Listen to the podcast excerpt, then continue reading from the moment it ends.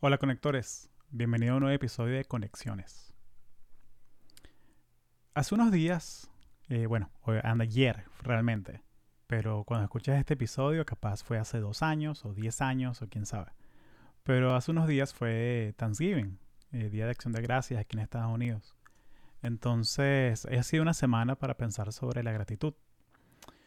Y ahorita me siento muy, muy agradecido. Eh, primero por tener un espacio donde poder crear contenido, eh, poder habernos mudado de, de, California a la Florida y estar sanos, eh, tener nuestra salud, que ahorita es algo muy importante. Pero también muy agradecido por toda la gente que escucha y la gente que manda mensajes por LinkedIn, por Instagram, por Twitter, eh, por todas las redes sociales, la gente que deja sus comentarios aquí abajo. muy agradecido realmente por toda la gente que, que escucha y que como tú, que apoyan al podcast. Y también pues, muy agradecido con la gente del Patreon, la gente que cada semana recibe contenido extra y también cada mes da su dinero, aporta para que podamos seguir este, este podcast.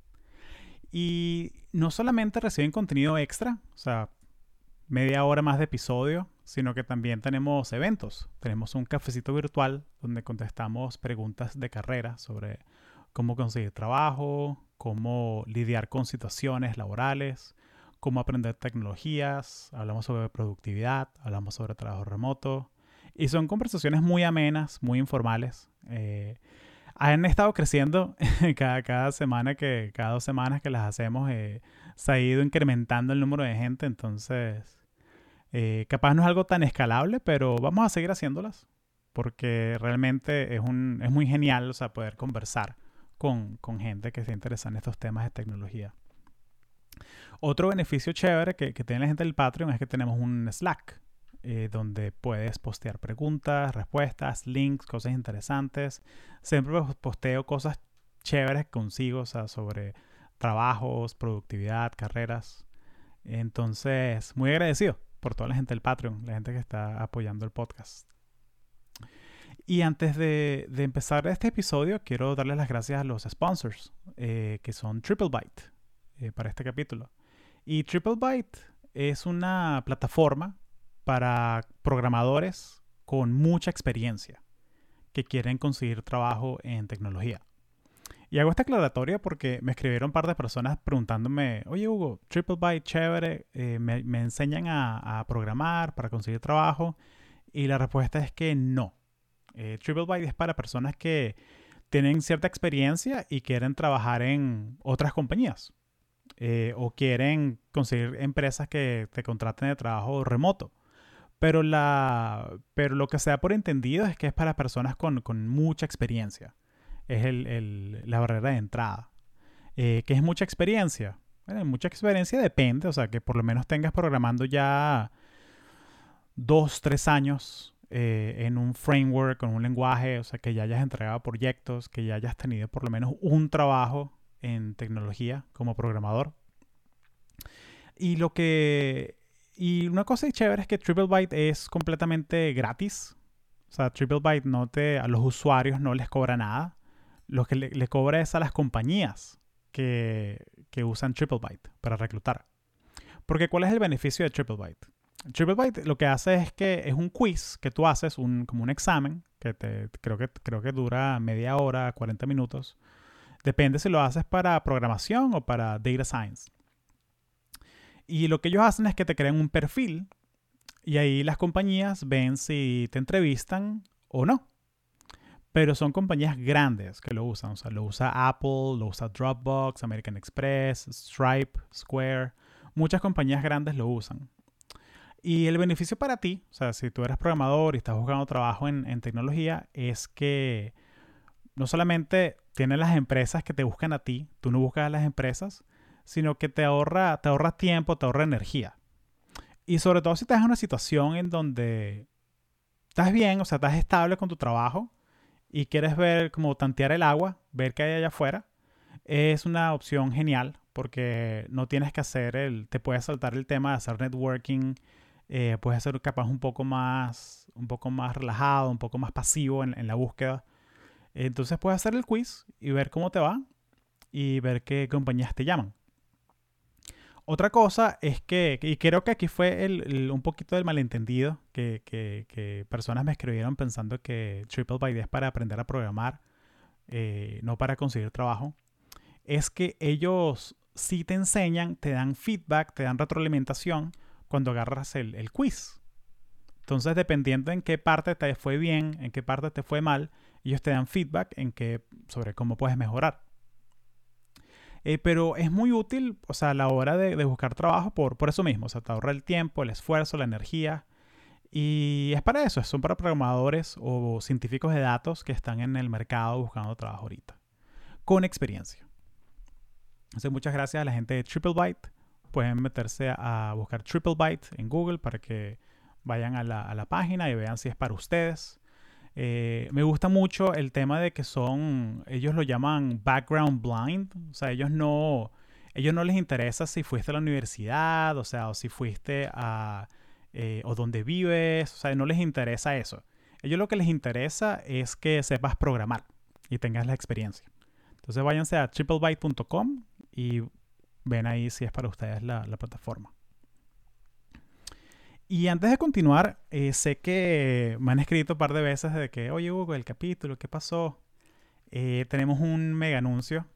Eh, estos últimos meses he estado publicando cada semana contenido en conexiones. He estado dejando un poquito abandonado el otro podcast en inglés, que es Latinos Who Tech. Y he decidido que vamos a volver a una cadencia con conexiones de cada dos semanas.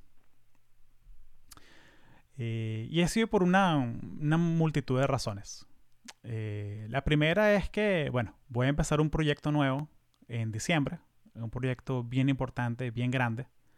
Eh, así que voy a estar un poquito más apretado con el tiempo. Entonces, crear contenido semanal va a ser un, reto muy grande ahorita. Entonces, a mí me llena mucho hacer el podcast y siento que para que continúe, voy a hacerlo cada dos semanas de ahora en adelante. Patreon, la gente del Patreon va a seguir recibiendo su contenido extra cada semana. Eh, de pronto vamos a reestructurar algunas cositas, como ofrecer el contenido extra y hacer los cafecitos virtuales, pero de pronto agregar algo más. O sea, agregar algo más como volver a los tutoriales de carrera, pero sí quiero darles algo extra cada semana. O sea, que, porque en serio yo aprecio mucho que han estado meses aportando para que crezca el podcast. Y esa es otra cosa. Si tú quieres recibir contenido eh, hecho por mí, o sea, cada semana, únete al Patreon. Únete un mes, ver si te gusta, si no te gusta, pero únete un mes para que veas todo lo que está ahí. O sea, ya ahí creo que son 40, 50 contenidos extra, que son las entrevistas sin editar y también tutoriales de carrera, los cafecitos virtuales que los grabamos siempre. Eh, únete y ve si te gusta. Entonces ese es el primer anuncio. Vamos a volver a cada dos semanas. Eh, si quieres enterarte del proyecto nuevo que estoy haciendo, eh, únete a mi newsletter. Está en el website de Conexiones. Ve a conexiones.io y ahí puedes ver que está eh, episodios y uno de los tabs es newsletter.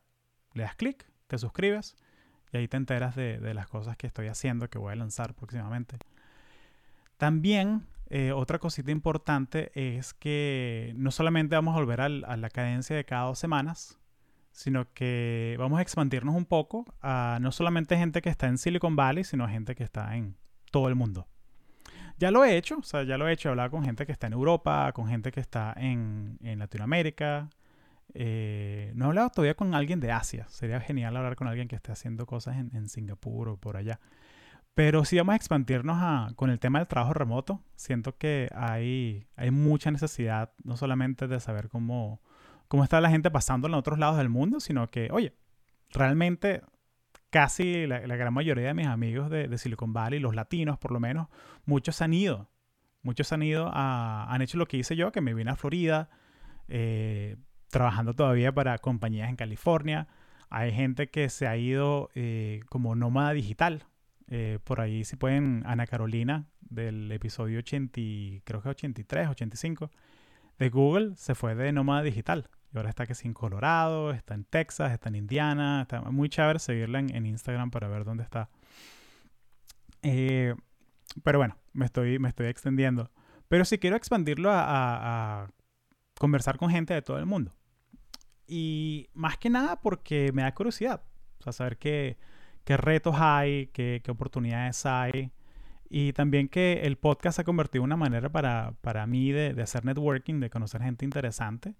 Y quiero que ustedes sean parte de esas conversaciones también. Entonces, en resumidas cuentas, eh, vayan a TripleByte si quieren conseguir trabajo en programación, si tienen experiencia y quieren buscar. Eh, y bueno, vamos a seguir haciendo contenido cada dos semanas.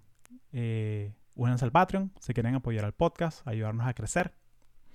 Y estamos también en las redes sociales. Eh, pueden seguir al podcast en arroba conexiones podcast.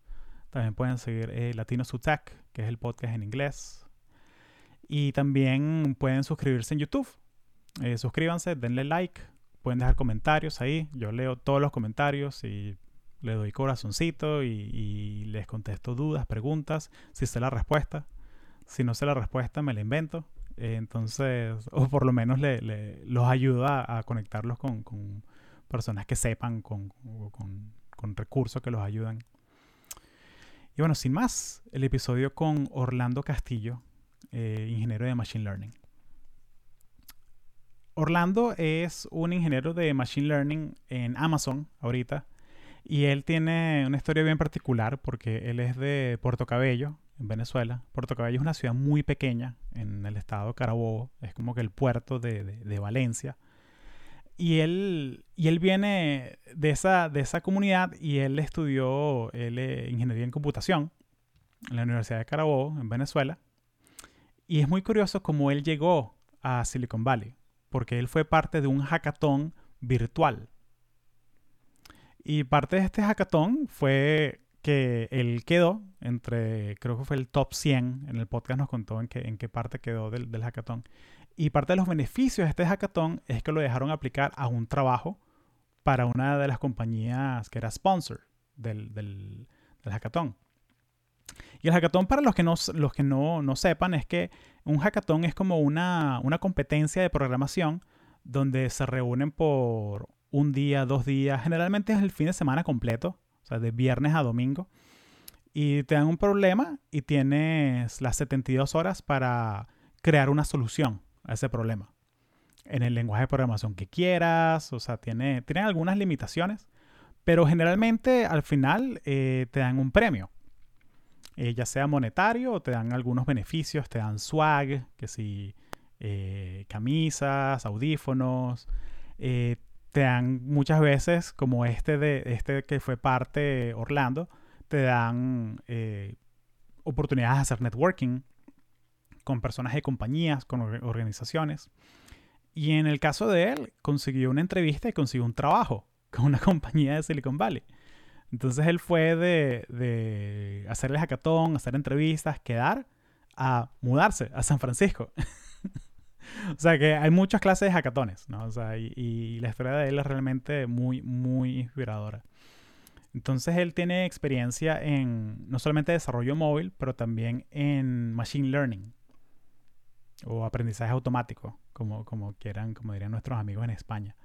Pero machine learning, entonces hablamos con él un poquito sobre qué es machine learning, eh, cómo es su día a día como ingeniero de machine learning, hablamos sobre cómo fue trabajar en, Pocket Gems como desarrollador de, Android y de iOS. Y ese cambio, ¿no? O sea, de irse de hacer aplicaciones a hacer eh, redes neuronales, o sea, machine learning, o sea, que es un, entorno completamente diferente. Eh, sé que muchos de ustedes trabajan que sí en front-end, eh, haciendo desarrollo web, entonces es para que vean que que programar es un, es un, es un skill, o sea, es una, es una destreza y la puedes desarrollar para hacer muchas cosas diferentes. Otra cosa bien interesante es que Orlando trabajó en, en, Twitch también. Entonces hablamos un poquito sobre cómo es trabajar en Twitch, cómo es el, los retos, las cosas interesantes, la cultura de Twitch. Eh, tengo amigos que, streamers que hacen Twitch y la verdad, o sea, es una, una, plataforma que me encanta. O sea, ese concepto de que, mira, de que no, yo no quiero jugar el juego, yo quiero ver gente que juega el juego. Eh, por ahí está mm, la prima, eh, Nana Cadavieco, y está, hace conciertos por Twitch. Entonces, e, es muy cool como la gente hace esas plataformas. Eh, nuestro pana Chris de Escuela de Nada tiene su canal de Twitch, martes y jueves creo que él hace su, su Twitch. Y básicamente es como cositas cool que consigue en internet, que las comparte. Eh, hay un twitchero en. No sé si se dice twitchero, me lo estoy inventando, pues, pero. Hay un twitchero en Nueva Zelanda que él hace. Él hace. Él hace cosas con madera.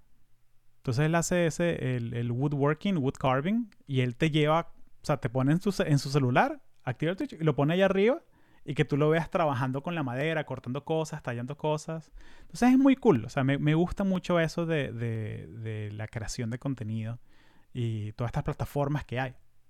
O sea, el hecho de que no importa dónde estés, sino que si sabes todas las herramientas, puedes crear una, una audiencia mientras tengas un contenido de valor, o sea, un contenido que alguien lo, disfrute. Entonces hablamos un poco de eso con, Orlando. Eh, entonces, bueno, espero que disfruten el contenido, espero que disfruten el capítulo con Orlando y déjenme saber qué les pareció aquí en los comentarios. Preguntas, dudas que tengan, eh, vayan al newsletter, suscríbanse, conexiones.io y espero que lo disfruten. Muchas gracias. ¿Cómo estás, men? ¿Cómo está San Francisco? ¿Cómo está la, cuarentena allá? Bien, vale. Aquí ando por la bahía. Cuarentena está, obviamente, poquito como todo el país, en ajustes, como eh, que uno, la noticia va cambiando día a día, pero en general, o sea, un, yo me siento bien en esta zona, sinceramente. Una zona que, que en donde ando, por lo menos yo tengo como, puedo tener mi espacio y todo eso. Entonces, bueno, de verdad que bien en lo personal. Qué bueno, man. Qué bueno. ¿Todavía tienes tiempo para, para patinar? Sí, sí. Yo todos los viernes, por lo menos. Eh, eh, ya lo tengo como de rutina. Y los viernes me voy patino. Hay una zona por aquí. Yo estoy en Emerville ahorita. hay una zona que es como un parking lot grande. Cerca, del, cerca de la IKEA. Eh, más o menos, exacto. Es por el Hyatt, en el Hotel Hyatt. Pero es por esa, está como cerca de esa zona. Y ese eh, parking lot es un paradise para patinar, pues en general, porque si es grande, está despejado y, y tienes tu, o sea, puedes patinar tranquilo, como pues, porque ahorita eh, ir a un parque, como, o sea, un, skate park es engorroso, pues, porque eh, habría gente. Habría gente y tienes que agarrar el metro, el BART y... lo que sea, exacto. Entonces, eh, ahí me voy y patino todos los viernes. Después del trabajo, tremenda forma de terminar la semana en lo personal. Qué bueno. Despeja, pues. Qué bueno. Sí. Mira, y, y échame el cuento entonces, ¿cómo fue que, cómo fue que tú llegaste a San Francisco? O sea, ¿cómo fue que llegaste de, de Venezuela a, a California? Ese, ese, ese, cuento, ¿cómo, ¿cómo es que es? Ese cuento. Eh, eras una vez, en el 2012. Este, ya, ya yo llevo casi, sí, yo te voy aquí del 2000, octubre del 2012. Sí, ¿Ocho añitos? ocho añitos ya. Un rato. Y, octubre de 2012, porque si tú eres, si saben de la visa de trabajo, si uno llega aquí son los octubre. Aquí, uno tiene que llegar son eh, en los meses de octubre. Eh, no, bueno, pero eh, 2012, vamos a pintar para allá atrás, yo estaba en la, en la Carabobo, yo estaba terminando mi, mi pregrado, o sea, la licenciatura en computación allá en la Universidad de Carabobo. Y en ese entonces yo estaba muy metido en lo de, los hackatones, en los maratones de programación, de hecho. Y yo siempre andaba compitiendo en varias plataformas. Y entonces yo estaba como en práctica, pues. O sea, siempre, ya no sé, en esa altura ya yo había competido en bastante eh, en competencia. Pues. Y, y, en todas esas siempre eh, poco a poco iba como progresando, pero nunca se había dado nada así como que directo de oportunidad de trabajo. Eh, pero esta, este hackathon, yo me acuerdo un jueves, en ese momento en Facebook, cuando usaba Facebook, eh, este, Facebook puso una, creo que era la eh, ACM, un post ACM, que es la Association for Computer Machinery, es como una asociación, una, una organización grande en, en computer mm. Y ellos ponen un post linkeando al, al, a que va a haber un evento de, de, de programación, de maratón de programación 72 horas, una cosa así de eh, todo un fin de semana, van a estar patrocinando, varias empresas están como patrocinando el evento. Entonces este, el evento se llama Code Sprint, es una de HackerRank. Si HackerRank es una empresa grande en el, en el hasta, hasta altura, aún más. Pues. Pero en ese entonces yo ni la conocía. Entonces HackerRank organizó este evento de, de, un fin de semana. Yo me enteré un jueves para darle el fin de, ese mismo fin de semana, al día siguiente. Algo así. Imagínate, imagínate, una preparación mínima, pues, o sea, de, de, un día para el otro, pues literal. Pero, pero la clave, como te dije, no, era que yo estaba metido en los maratones. O sea, si ustedes conocen maratones, había algo que se llama, se llama Top Coder. Y Top Coder era algo que uno podía, cada semana había eh, eventos de programación y uno estaba como en práctica, ¿no? Claro. Entonces estaba como listo, ¿no? En ese sentido, pero este era uno de 72 horas. Pues. Entonces este maratón, la idea era que yo, mi fin de semana, me acuerdo que hubo chévere, yo decía, porque aquí hay un cumpleaños en la casa, agarraba, salía, agarraba pequeño, volvía de nuevo a echar código. era una cosa como que, o sea, estaba echando código todo el fin de semana. Claro. Y la, la, cuestión era quedando, el, si quedaba en el, en el top 1000, en, en los en mil primero, porque esto a nivel mundial. Quedando en los mil primeros, entonces podías aplicar a empresa. Podías aplicar que sea Facebook. Bueno, no, Facebook no estaba ahí, pero estaba Microsoft, estaba Microsoft. en ese, eh, bueno, eh, Skype exactamente, era lo que estaba por allí, estaba Quora.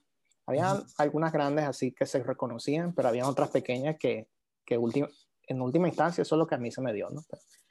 Eh, entonces, bueno, uno participa, participa en el maratón y de allí entro en el ranking y luego de allí, entonces directamente te permite, te da la plataforma para aplicar, pero incluso antes yo incluso aplicar, una de las empresas me contactó que se llama, eh, se llama Pocket Games, una empresa de videojuegos eh, de móviles en Android y iOS. Entonces ellos me contactaron de una vez, mira, no, eh, nos gusta, o sea, qué fino tu ranking, todo eso, mándanos tu resumen y hacemos entrevistas. Listo. Entonces se dio, la, se dio las conversaciones y, y, tuve entrevistas técnicas por Skype, pues. Y fueron cuatro entrevistas técnicas, sí, sí, cuatro entrevistas técnicas y una con HR. Y eso se dio en el transcurso, qué sé yo, como de dos meses, algo así, dos, tres meses. Y me dan la oferta. Y después ahí era, eso ya en el 2012 y, y bueno, llegué al Silicon Valley con, ellos me patrocinaron con la visa y todo eso y y esa fue la primera empresa que la, que la que yo caí. Qué chévere, man. Y, y, es más que nada el, el, ranking, o sea, que ellos ven el talento y no les importa si eres de Venezuela, de Zimbabue, de, de cualquier lado. No, exacto. Y sobre todo porque eh, 2012 fue un año particular, creo que se dio unas facilidades de visa de trabajo, eh, hubo una, unas restricciones que se levantaron. Y eh, y estas empresas estaban entrando con la mentalidad que iban a estar gente de fuera, ¿entiendes? Entonces eran como si estaban patrocinando, ya la barrera de que si te, si te damos visa o no, eso no estaba en la mesa. Era cuestión de que estamos buscando talento claro. en ese sentido. Entonces eso fue como que genial en, en, en esa parte. Pues. Y lo que uno tenía que hacer era rankear, obviamente. Y al rankear, entonces ya como que, ok, entrevista. Y así se dio. Qué bueno, man, qué bueno. Y, siento que esa es una de las cosas también que, que uno, uno le sorprende cuando uno vive en, en, San Francisco, en Silicon Valley, que es que tú vas a las empresas y ves gente de la India, de China, de Europa del Este. Eh, me acuerdo que teníamos en el equipo donde yo estaba, había gente que sí de, de Filipinas, de Hungría, eh, había un, un iraní, dos venezolanos, incluyéndome a mí. Eh, entonces como que hay una diversidad bien, bien chévere.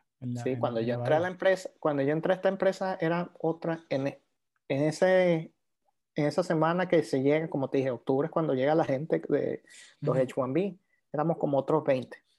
Y, y, un gentío era de, la India, pero había gente de Italia, un amigo, eh, uno de Serbia, eh, otro de, de, de Indonesia. El de Indonesia terminó siendo mi roommate.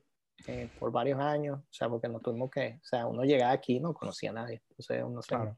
parejo y, y, esas cosas, pero eh, sí, había de todo lado. ¿Y en qué, y cuál dirías tú que es tu, tu especialidad? O sea, que tú eres, que, que, eres bueno, así que, que mira, que esto es lo mío, esto es lo que yo hago, que, ¿cuál dirías tú que, que es tu especialidad? Mira, yo diría que lo mío es, eh, fue, un, fue como un, un un camino de aprendizaje, ¿no? Eh, y yo creo que en parte mi especialidad es la posibilidad de mezclar eh, algo como que lo que es la eh, software engineer, ¿no? Obviamente, pero eh, ahorita yo estoy, soy machine learning, ¿no? Engineer, es lo que soy realmente. Entonces, cuando tú lo ves, es como que la mezcla entre echar código, pero como que poner contexto del mundo real. O sea, de repente yo no soy el que echa el mejor código de todo, pero te puedo echar código en, mucho contexto y pueden agarrar, entender problemas. Sí, yo creo que esa mezcla de, cosas. Obviamente soy un Machine Learning Engineer, pero también soy Data Engineer en cierta forma. Entonces la especialidad como, cambia un poco. Yo en lo personal he, ido por, por varias eh, partes del dominio, pues diría yo. Eh, y, y a esto es lo que he llegado ahora. Genial, genial. Y, siento que, que, que, hay como que tantas partes del, del, stack que decir, decir que tú eres un software engineer es como decir que yo soy médico. Ok, ya va, pero tú eres, tú eres dermatólogo, tú eres oncólogo, tú eres psiquiatra, eh, y también hay como que, y hay como que distintas ramas y hay como que dentro de las mismas ramas hay como que fricciones, ¿no? Que es, que, que, es como que, ya, tú eres dermatólogo. Ah, tú no eres un médico de verdad, ¿vale? ¿Qué te pasa? si, tú, tú, no sabes un bisturí, ¿qué pasa, vale? Tú eres así. Hay como, hay como estatus y, y, y, cada persona tiene como su forma en que, hay, eh, digamos, hay distintos aspectos, ¿no? Pero tú consigues gente que de cierta forma tiene cierta expectativa de cómo un ingeniero debería estar echando código, por ejemplo. Claro. Y es una de las cosas que uno tiene que en, en un principio combatir en cierta forma porque uno llega con una una experiencia muy distinta. Cuando yo llegué aquí a, a Silicon Valley, llega a Poké Gems, o sea, esto era una, una, cosa loca en cómo la gente, el, el, la forma trabajaba en cierta forma y echaba código.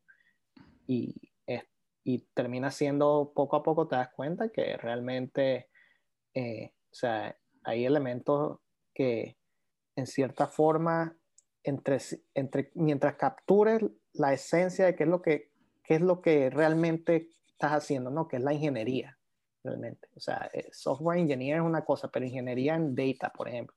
¿Mm? Y en, la medida que yo me muevo en el espectro de cosas, me doy cuenta que lo que estamos haciendo en el dominio, o sea, lo que intentamos hacer es cómo traer ese, esa mentalidad de ingeniería en, como especialidades más eh, pequeñas de la cosa, ¿no? Entonces, te das cuenta que en cierta forma es más el mindset, o sea, cómo piensas la cosa, no te qué tan rápido vaya código. claro, claro. ¿Entiendes? O sea, termina siendo algo así. Y, hay un pana que, que, ha venido varias veces al podcast que es el, el, el Gocho, Juan López Marcano, que él es Machine Learning Engineer en, en Uber. Y, y, hablando con él me decía algo parecido, que es que codificar, o sea, escribir el código es como que lo último que él hace del día. O sea, más, que más que como que 70% del tiempo es, es, resolviendo problemas. O sea, es haciendo whiteboarding o haciendo ¿sabes? Como que haciendo prototipos de lo que van a hacer, haciendo pseudocode, eh, cosas así. Lo último es como que codificar la vaina, porque son, son algoritmos tan, tan peludos que, que, que no... Codificarlo es fácil, resolverlo en papel es lo difícil. Sí, yo, yo diría que comparto eso en, en, general y también es la idea de que en cierta forma uno tiene que muchas veces cuando estás entrando en código, eh, tienes que ser muy cuidadoso de tu tiempo. O sea, muchas veces tú lo que estás también es mm. cuidando tu tiempo un poco. Entonces, si tú llegas y estás echando el código así a, lo loco, o sea, que eh, en cierta forma estás en peligro de que, eh, no, ¿cómo, ¿cómo estás estructurando ese código y qué estás solucionando? Primero que nada, vamos a empezar porque qué es lo que estamos solucionando aquí. ¿Cuál es la meta, no? ¿Cuál es la, meta? Es la meta? Y, y, y darte cuenta de que esa meta puede tener pasos, va a tener pasos, ¿no? Y el orden de esos pasos altera, eh, de, repente no altera tanto el producto al final, pero sí como que, que más vas teniendo en el camino. La ejecución. la ejecución. Entonces, ese tipo de, de, vista táctico es importante en la medida que uno va creciendo en la carrera, ¿no? O sea, empezar a traer más esa mentalidad de que es importante echarle cabeza a cómo estás resolviendo el problema. De verdad, no, no se convierte tanto en que en simplemente echar código y ver cómo y ver qué, qué, sucede en el camino. ¿no? Mm, eso a la larga empieza a tener problemas, sobre todo con algo como el machine learning, te, eh, diría yo, que, que, es una caja negra en cierta forma muchas veces.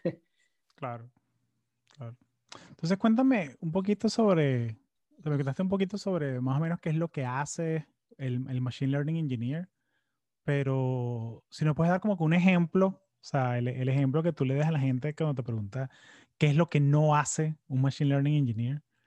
O sea, que, porque tengo, o sea, aquí hemos tenido gente que hace más que nada front-end development, o sea, cositas que sí en, en React, eh, usando JavaScript, pero como que qué es lo que no hace y qué es lo que hace un, un Machine Learning Engineer.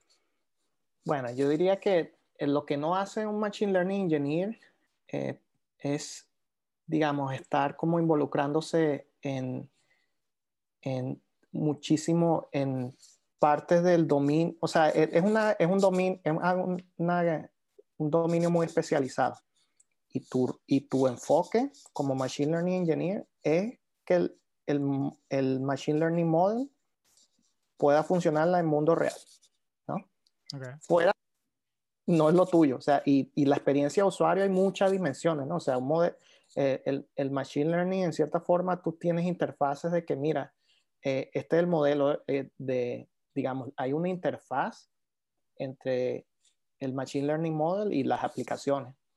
Y obviamente tienes que entender el contexto en que tu modelo va a estar funcionando, pero la forma en que tú estás presentando de repente, si tú vas a recomendar algo, por ejemplo, aquí yo, lo que yo toque la idea es con música, recomendar cosas de música, eh, un artista, algo por el estilo. ¿Cómo se presenta eso?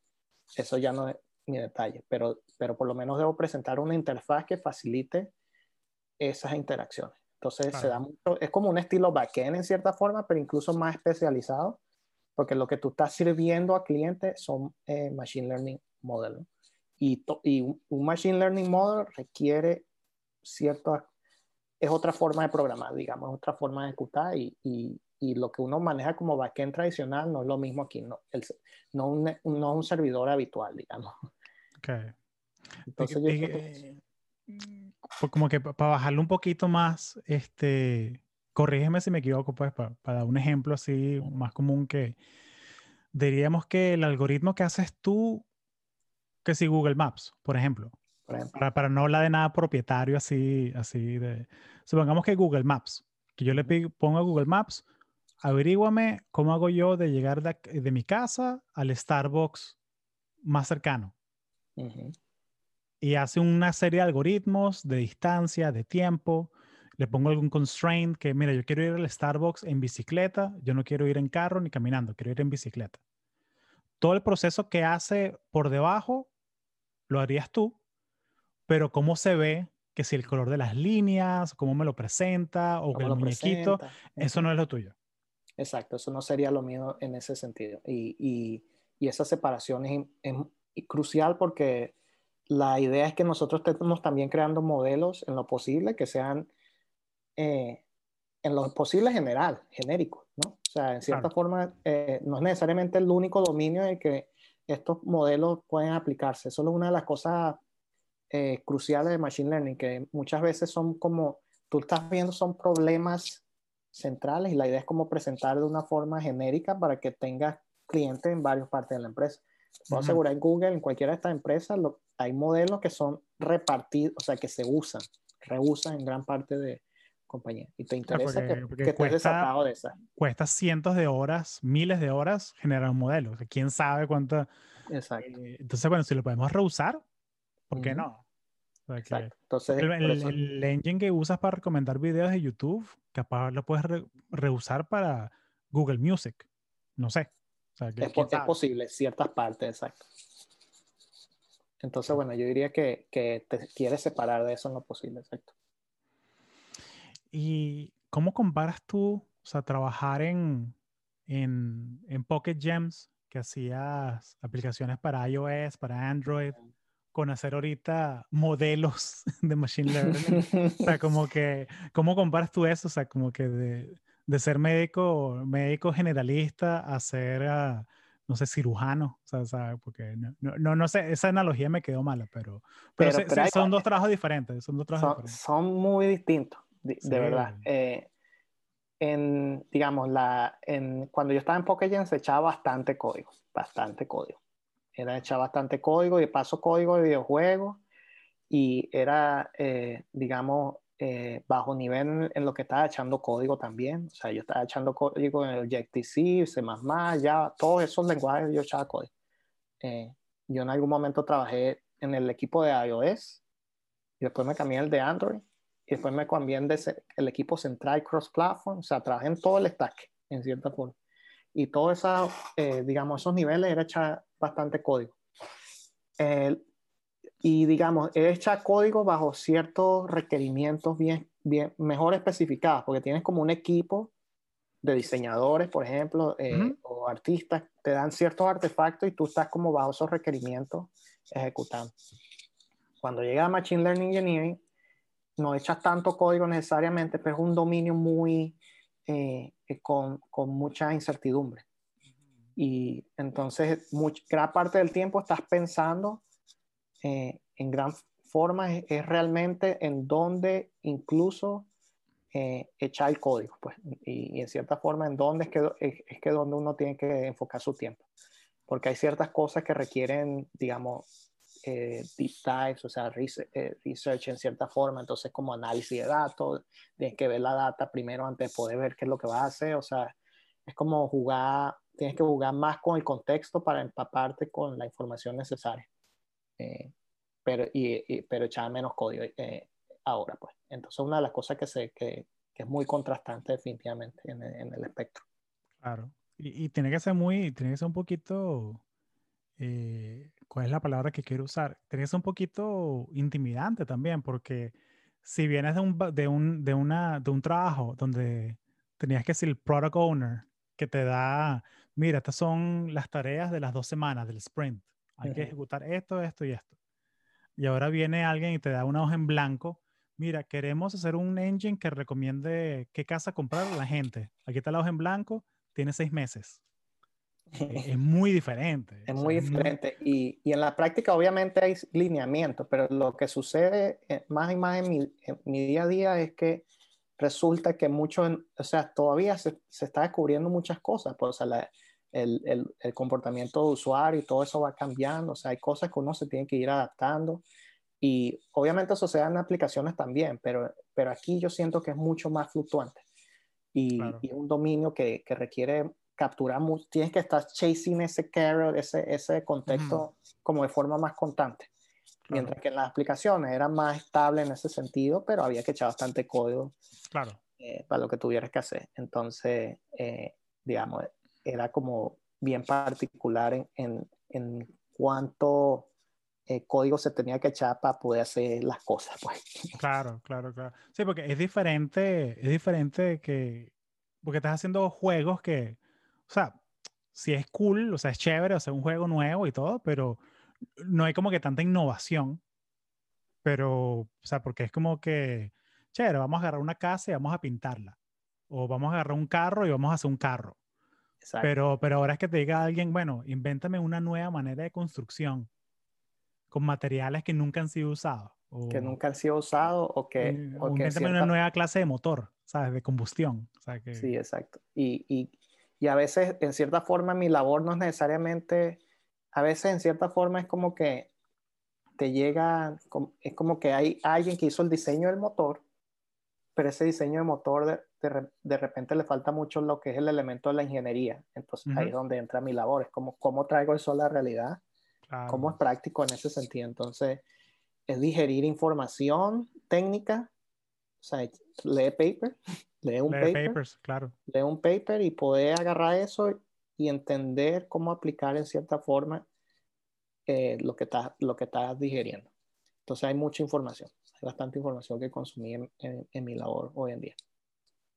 ¿Y, ¿Y, cuál dirías tú que, que, ya que estamos metidos aquí un poquito en Machine Learning, que, cuál dirías tú que son lo, los skills o sea, que son imprescindibles ¿no? a, la, a la hora de, de, mira, yo me quiero meter en este machine learning porque soy bueno, siento que me va a gustar. ¿Cuáles son los skills que tú dirías que son imprescindibles para alguien que quiere hacer una carrera en esto? Bueno, yo diría, primera instancia, o sea, ahí, eh, entender un poco que machine learning es un, campo, ¿no? O sea, machine learning engineering, por ejemplo, o sea, mi ejemplo es un ejemplo claro de que uno puede llegar con un entrenamiento técnico de ingeniería, software engineering, y lo que hace es sprinkle on top, es como que agregarle eh, el elemento de poder eh, como que poder analizar, como que poder tener esa, esa mentalidad de poder agarrar información con no, requerimientos no bien definidos y tú puedas en, meterte, empaparte más en el contexto, analizar la data. Entonces yo conozco, no solo echa código, pero también, o sea, manejo bastante SQL, por ejemplo. Ese tipo de cosas, ¿no? O sea, puede hacer un query a ciertas cosas y entender qué es lo que estás viendo. Entonces, como ese, esa mezcla en que tienes que tener algo de analista dentro de ti. Y, y, de forma técnica también. Puede, puede analizar data y, y hacerle, eh, puede hacer, digamos, elementos de prototipado con esa data y puede hacer y llevar un prototipo, entonces meterle la ingeniería. Pero debes poder de alguna forma, puedes jugar con la data y en ese sentido y crear prototipos y, y, algo que tú puedas también de alguna forma eh, comunicar, eh, no solo una comunidad de ingeniería. Entonces, es como una mezcla de soft skills, ¿no? Es una cosa en donde tú estás trayendo experiencia técnica que pueda mantener ese modelo corriendo, pero en cierta forma eh, poder llegar a eso en muchas, en muchas ocasiones requiere de iteraciones muy eh, que, que, que, dependen de ti. Eh, que no va a poder contar necesariamente con un product manager o, algo así haciendo eso porque todas las tareas requieren eso. Entonces como que no escala, pues no puedes claro, tener... Claro tienes que ser más autosuficiente en poder meterte en el contexto y, y crear hipótesis y, o sea, tienes que tener algo de analista en ti.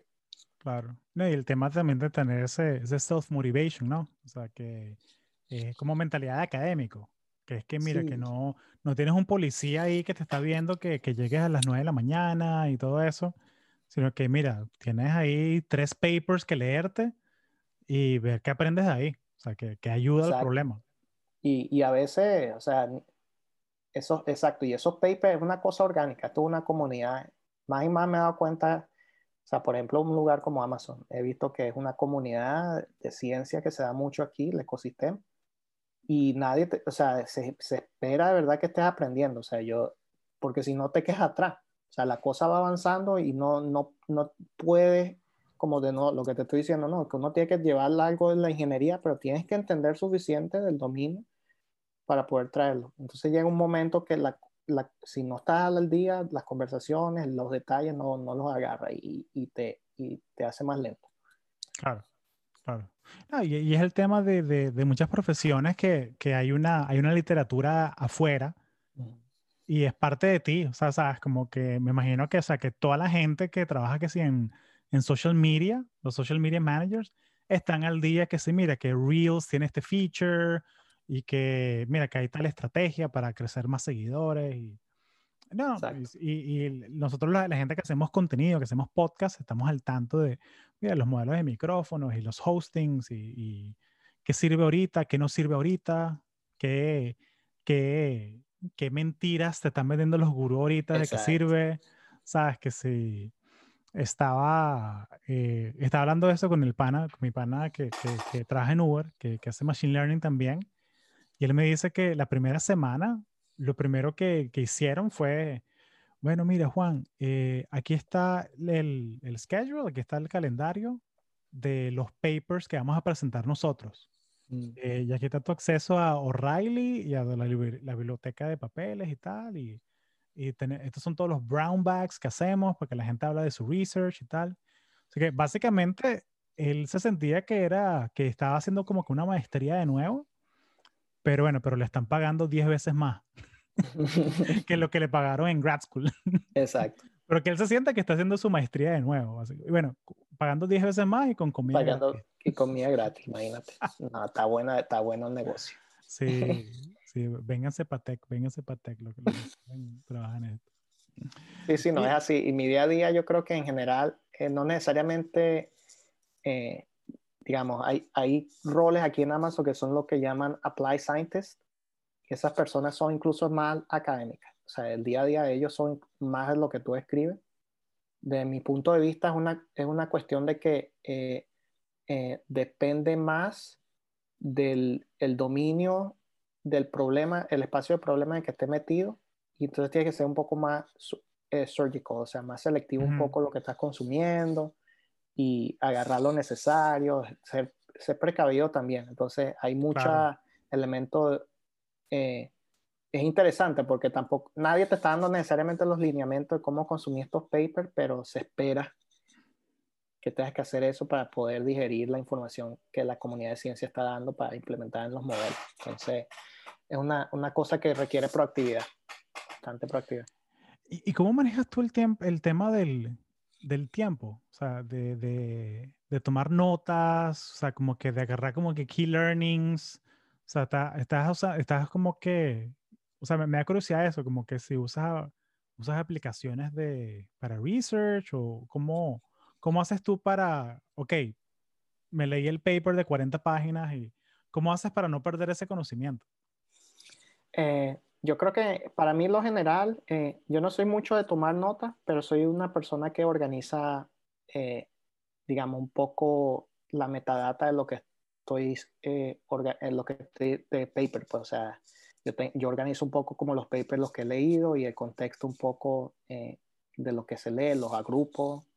Entonces, como tratar de ver, tener como un cue de lo que voy a ir leyendo y, y darle como un contexto, o sea, que uno, yo pueda ir y revisar, y esto es dentro de, literalmente en, mis local files, pues, o sea, yo no estoy haciendo nada aquí del otro modo. Pero, pero sí implica que por lo menos en la medida que estoy agarrando papers, en cierta forma tengan como una temática que tengo en mente, se tenga que dar.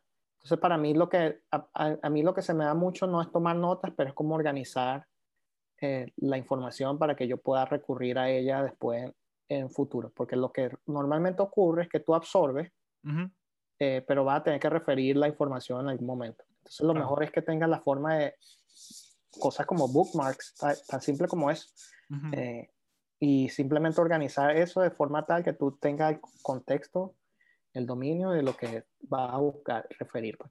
Y tomo notas también como tengo mi propio, eh, digamos, el, el to-do y todo eso, un, un, en, notes local que tengo eh, en mi computadora, nada, eh, yo intenté Evernote y todas esas cosas, pero sinceramente termino llegando a algo simple. Claro. Y, y tomo en cuenta, organizo un poco eh, como en distintos niveles, ¿no? Algo como que el to-do para esta semana fijo y lo otro es como el freeform. Aquí tienes otras cosas en donde vas poniendo en la cola y todo, algunas veces los muevo y eso. Claro. pero es como tener algo que, que, te, que te estás como que holding accountable que tienes que hacer y, y te fuerza que eso sea así y el resto lo mantienes ahí como catalogando. Y así trabajo. Yo, yo, más, yo, yo he pasado por todas las formas de todo, y recolectar y, y, siempre termino en algo así como liviano, porque en lo personal yo creo que, que, para mí lo que yo creo que me ayuda es como organizar el mapa mental. No sé si tú has visto Sherlock, que es algo así como que... Claro. Eh, lo que uno está como, la formación está aquí ya, pero es como que organizar la cosa para reactivar como las cosas. Entonces, así es que yo trabajo. Claro, buscar cuál, cuál es el, el, la cosa que, que, es el trigger, que, ah, yo sé de dónde. Exacto. Y, y típica, y típica vaina la epifanía que te pasa, ¿no? Que de repente escuchas una canción y te recuerda que, ah, ¿verdad que yo tengo que mandar un email a Juanito sobre tal vaina? Como que, que, que, pasan cosas así a veces, ¿no? El, el, cerebro es una vaina muy... muy sí y Reminder también, uso bastante Reminder. Eh, claro. Y pongo como las horas específicas en donde recibo el Reminder y cosas así. Claro. Oye, buenísimo, man, buenísimo. Y sí, eso, eso estamos hablando del episodio con Alberto, que, que, ah, que, que, Alberto, sí, Alberto, es, lo que pasa es que también hay, hay, hay, es un verdugo porque el pana te, tú hablas con Alberto media hora y ya te quiere vender Roam así de una vez que sí, chamo, porque la metadata y se te... Nos vendió Notion en, en, en Cofo Venezuela. No, pero y, y, Notion, está chévere. está de piña, Notion está de piña. Sí, sí, y bueno, y Notion tiene la embajadora maracucha, María Aldry, que es amiga del podcast, que ella es la, ella es sponsor, que ella habla de tú a tú con el fundador y tal, y que, y que, y que, y que, y que ella le pide requests al carajo. Ah, no, ya tenemos. Mira, sería chévere que el próximo release tuviese en tal vaina y, y el carajo las pone. Los pone. Ahí tenemos el gancho. Hay un gancho y es maracucha, que molleja. Pero, pero me da mucha risa esa vaina, man, porque hay como una. El tema de la productividad, y voy a hacer un episodio sobre eso, yo creo, que es que uno vuelve siempre a la vaina liviana, la vaina que es fácil de usar, la vaina que es como, que no depende del OS, ¿sabes? Que si, o sea, ¿sabes? Que si, que si me, se me dejó de la computadora, lo puedo volver a montar en la otra en 10 minutos, ¿sabes? Que no está todo respaldado, tal. Porque hay como que un género que es como que, casi que, como que pornografía de la productividad, que son toda esta gente mostrando, mira mi setup perfecto con todos los tags y toda la vaina. Y, y hace, y hace como hace dos semanas yo como que me di cuenta que, pana, ¿por qué carajo estoy perdiendo tanto tiempo organizando esta vaina en vez de gastar este tiempo en hacer cosas, ¿no? Sí, y yo, y yo pienso que en lo personal, eh, realmente eh, uno tiene que, cada persona tiene un estilo particular en cómo vas a llegar a, tu, a lo que te ayuda a tu productividad. Ese descubrimiento, de hecho, toma tiempo. Y, y, lo que resulta, lo que termina sucediendo es que estos tools que tienen tantas cosas, a veces te quieren poner ciertos templates o ciertas cosas así, que en, algún momento tú piensas que, que, que, digamos, es la clave, pero resulta que en algún momento eh, te das cuenta que hay otro tool y te da otra forma de pensar la cosa y entonces ahora estás como que decidiendo cuál es mejor o cuál lo, otro y resulta que realmente estás perdiendo el tiempo allí porque lo, lo importante es la información realmente. Claro. Entonces el enfoque es así como un poco eh, llevado por la cabeza, pues porque para mí es, como for the sake of productivity, se siente ya. Es como que, ¿qué estás haciendo? Eh, eh, ¿Cuál es, tu, tu, objetivo aquí? ¿Entiendes? Como que a través de qué es lo que realmente quieres sacar de productividad y en dónde estás consumiendo realmente, en dónde es de verdad en donde consume, eh, tienes los problemas de, productividad y indagar en eso, eso es lo crucial. Y yo creo que para mí lo que más y más llegaba era simplemente que tenía, tenía que buscar una, una manera de cambiar un mindset, de, de, crear los espacios en donde, del día en donde podía organizar mis tareas para los mindsets. Pues. O sea, estoy echando código, no, no me va a poder sacar echar código una vez que esté echando código. Tengo que enviar correo, obviamente eso lo hago en la mañana y eso me enfoco en la mañana. O sea, cosas así, pues organizar en, en lo posible. Entonces eso fue un ajuste personal. Pues. Ese descubrimiento yo creo que es lo, lo importante, lo crucial. Claro, y, y, es algo muy, muy personal, ¿no? O sea, de, tu trabajo. Súper personal. Que, que, que, o sea, que el estilo de vida y el trabajo que se de un programador no es el mismo que si de un, de un realtor. Que si el realtor vive pegado al teléfono, mensaje de texto, tal vaina, tal, manda el contrato, la vaina, ah, tengo que mostrar a los clientes la casa, tal. Pero pueden ser igual de productivos. Pero, la, pero es que simplemente el, contexto cambia. El contexto, cambia. siempre. Es, y, y, en cierta forma esto te mantiene, yo pienso que eso ha sido clave también en cierta forma de por qué me he podido mover en el, en el espectro del, del computer science porque en cierta forma nunca me he terminado atada necesariamente en cierta framework, cierta tecnología, es como que uno se mantiene como ágil en ese sentido. Y eso me ha ayudado mucho a moverme de software engineer, data engineer, machine learning engineer, o sea, eh, esos brinquitos así, pues poco a poco. Claro, buenísimo, man. buenísimo. Y hablando de cambios y adaptabilidad y todo esto, eh, ¿cómo era trabajar en Twitch? ¿Cómo era, cómo era, ah. cómo estar metido ahí en, en Twitch? Eso, eso, eso es. Twitch era, es, es un Twitch es, bueno, pues eso es un capítulo entero en cierta forma. Pero, no, bueno, yo en lo personal, cuando yo, yo trabajé eh, casi cuatro años en, en Twitch, yo trabajé en el equipo de infraestructura de datos, entonces, como data engineer. Entonces, nosotros manteníamos, digamos, la, la infraestructura central que movían la data alrededor de la compañía para análisis. Entonces, digamos, estaba en el backend. Backend. Ni siquiera el backend de los servicios, sino el backend de los backend. Porque es como. o sea, como que lo más alejado de los influencers que tú puedas. Exacto, en cierta forma. Pero entonces, eh, o sea, era muy engineer driven, cierta forma. Nuestro problema, en cierta forma, eran como eh, típico en desde el punto de vista de lo técnico que era y alejado de, de, de, lo, de la usuario. Pero obviamente la cultura está allí, la empresa está allí y uno, o sea, yo iba a los TwitchCons, a los eventos de TwitchCon y entonces en cierta forma era como esa doble vida. Ah, la, como esa cultura, doble la vida, cultura. exacto, la cultura. Como esa doble vida de que en cierta forma en tu día a día era problema de ingeniería y obviamente hay elementos de, se está lidiando con data que en cierta forma te mete un poco en el contexto eh, de lo que está, o sea, de los usuarios y todo eso. Y en cierta forma yo, una de las cosas que me daba esa visibilidad era que yo entendía mucho el, el digamos, el ciclo de los usuarios, de la gente, Mm, del streamer y del viewership. O sea, cómo era el life cycle de él, los phones y esas cosas, cómo se iban moviendo a través de eso. Entonces tenía como esa, arqui- eh, como digamos, esos, esos estilos de, de- de perfiles que se podían dar. Y, y digamos, y, y poco a poco, digamos, uno también se iba como empapando más y más de, en la cultura porque la empresa tenía eso. Y, y era súper interesante porque Twitch es una cosa, su propia, o sea, si, no sé quién, o sea, si, la si, si tú no conoces Twitch es muy difícil entender. O sea, Sí, si, si sí, es la sí, primera que estás es escuchando de Twitch, es como difícil de, de transmitirlo. Créeme que, créeme que el- las dos, tres personas que llegaron hasta aquí, ellos son seguro, si no tienen un canal de Twitch, tienen un Twitchero, un streamer favorito, o sea, no, no te preocupes. pero es una cosa eh, súper, eh, digamos, a mí lo que me, me impresionaba de, de, de esto es, es, lo mucho que, lo, lo interesante cómo se mezclaba de verdad la, el, el, el, el, reto técnico de lo que es un live streaming, eh, una plataforma de live streaming con la in interactibilidad, ¿no?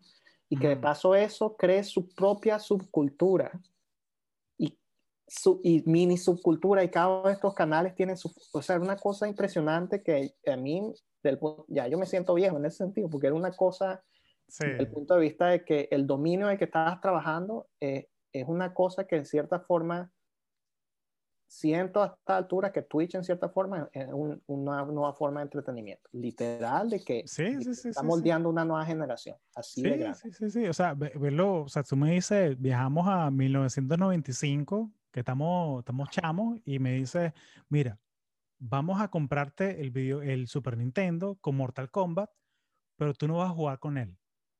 Vas a ver en la televisión a alguien jugando con el juego tú eres un loco, pana, ¿qué te pasa? Loco, dame, dame, dame, mi, mi, control y vete aquí. Sí. Pero yo, pero yo, yo jugaba, eh, ya no tanto, pero siempre me la pasaba jugando Hearthstone y me veía mi streamer de Hearthstone. Eh, también eh, música, había mucha gente ahí, de, a mí me encanta música también y, y mucha gente ahí eh, con ideas súper interesantes de streaming de música. Entonces siempre conseguías algo Sí, Cosa más random, man. Hay un carajo en Nueva Zelanda que, que, que hace, hace, que es carpintero.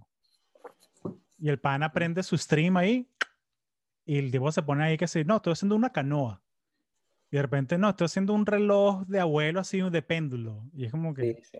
Y tú te pones a ver la vaina y es relajante, es como que hasta terapéutico la vaina. Uh -huh. por, eso que Bob, por, eso que Bob, Ross fue tan grande en Twitch, por eso lo de los lo, lo episodios de Bob Ross, que era básicamente, y te das cuenta que mucha gente usaba Twitch que sí para ponerlo en el background. O sea, es, una, es una, un espectro de usuario de, y la comunidad es, es una cosa loca. O sea, yo, yo cuando iba a los TwitchCon iba, la, los streamers, o sea, tú vas a la alfombra roja o algo así y de alguna forma eso está sucediendo en los TwitchCon, pero a cada rato. Los, los streamers son tan comunes en cierta forma, pero tienen son comunidades que tú llegas y un streamer de repente tiene una, una fan, un grupo de fans salen de la nada, o sea, una uh -huh. cosa, que, esas interacciones súper, eh, se dan muchas comunidades, muchas subcomunidades. En, claro. en Entonces yo creo que fue una experiencia interesante en el sentido de que, o sea, yo nunca había trabajado en una empresa que... Eh, o sea, yo venía de Pocket y después llego a Twitch y Twitch se sentía como que eh, estaba moldeando, o sea, una, una, un impacto en, la, en, lo, en, el impacto en los usuarios. Cultural, cosa, cultural. Cultural, es una cosa, cosa impresionante. Qué chévere, man. Qué chévere. Mira, y, y para, para, terminar la parte pública, eh, no te puedes ir sin contarnos sobre Code for Venezuela y, ah. ¿Y por qué todo el mundo tiene que ir a codeforvenezuela.org ahorita a, a, enterarse del proyecto? Mira, dale, este Code for Venezuela, en lo personal, ya yo, un proyecto que yo llevo un poco más, ya de un año, eh, y súper enamorado con, con, con nuestra organización a esta altura. O sea, eh, es una red de profesionales eh, súper gratificante alrededor del mundo. Eh, te permite no solo traer tu experiencia técnica, pero reconectarte con, de alguna forma, de forma concreta con en la comunidad de, de, de, personas en, en, alrededor del mundo del campo técnico. Eh, yo trabajo muy de cerca, por ejemplo, con eh, Erika, por ejemplo, que es de, de Inglaterra, eh, pero también obviamente aquí en la Bahía, que sí, con Alberto y esta gente. Entonces, una comunidad impresionante, ¿no? Y además, lo que venimos trabajando son proyectos que más y más agarran motor. O sea, de es una, una fase interesante para poder participar. Tenemos proyectos, obviamente, ya te han escuchado por aquí, si han tenido gente en el podcast hablar de lo de telemedicina, cosas como lo del bot, eh, pero también tenemos elementos de ingeniería, como que yo, por ejemplo, trabajé, lo que yo lidero en gran parte es la plataforma de, de, de datos de Angostura. Y esto es problema de, de engineering. O sea, si tú entras y haces labor con nosotros, estás literal ah, trabajando con cosas que, que yo utilicé en Twitch, que de repente se usaron, que si en Airbnb o cosas así, o sea, de ideas, pues, ¿no? Como que marco de, de, de, de soluciones. Entonces son problemas incluso técnicos y, centrales que permiten, o sea, eh, digamos, una de las cosas que yo estoy súper enfocado es, es, poder crear esta plataforma que todos estos proyectos de telemedicina, proyectos de monitor ciudad también que está monitoreando apagones o, acceso a servicios públicos, todo eso es data que llega a una base de datos y esta data se tiene que también publicar en plataformas y todo eso es cosas que, que en gran parte yo he liderado. Eh, entonces, ese es el tipo de cosas ¿no? que estamos trabajando, eh, como que el efecto multiplicador de que nos llega data de consumidores y gente que está incluso en Venezuela eh, y que podemos multiplicar de forma tal que más otras personas con los recursos y especialidades puedan usar esa data y, y, y bueno, y, y, de verdad que yo creo que hemos hecho, hemos estado súper activos. Muchísimo, súper activos, o sea que o sea, se generaron un grant, han hecho ya dos hackatones, o sea, que hay miles de usuarios, ¿no? Usando todas las, aplicaciones y todo. Y, sí, sí. Y, creo que lo bonito es que el tema es que es una comunidad tan abierta y yo, la gente que conozco, que, que ¿sabes? Venezolanos que están aquí en Estados Unidos o, o regados en Europa o incluso lo que, lo que siguen en Venezuela, que es que, mira, tú estás estudiando computer science o quieres meterte esto de código y tal, métete a la comunidad. Entonces, siempre están buscando voluntarios eh, y siempre, o sea, si tú estás buscando como que, miran, me gradué de computación, tengo experiencia, no consigo trabajo, quiero agarrar más experiencia, vente y haz un internship en Code Venezuela, ¿sabes? O sea, un proyecto, un proyecto voluntariado y eso, te hace currículum. Sí, nosotros tuvimos incluso una persona, un, un, un ingeniero de, desde Venezuela, trabajando con nosotros por, por varios meses y esta persona eh, tuvo la oportunidad entonces de dar, eh, como que enfocar gran parte de su tiempo con nosotros y, y trabajando con nosotros. Entonces, un ganar-ganar, ¿no? Porque la organización se beneficia de su esfuerzo, su tiempo, pero él también se empapa en todo, la, todo estos conocimientos de una comunidad como esta. Pues.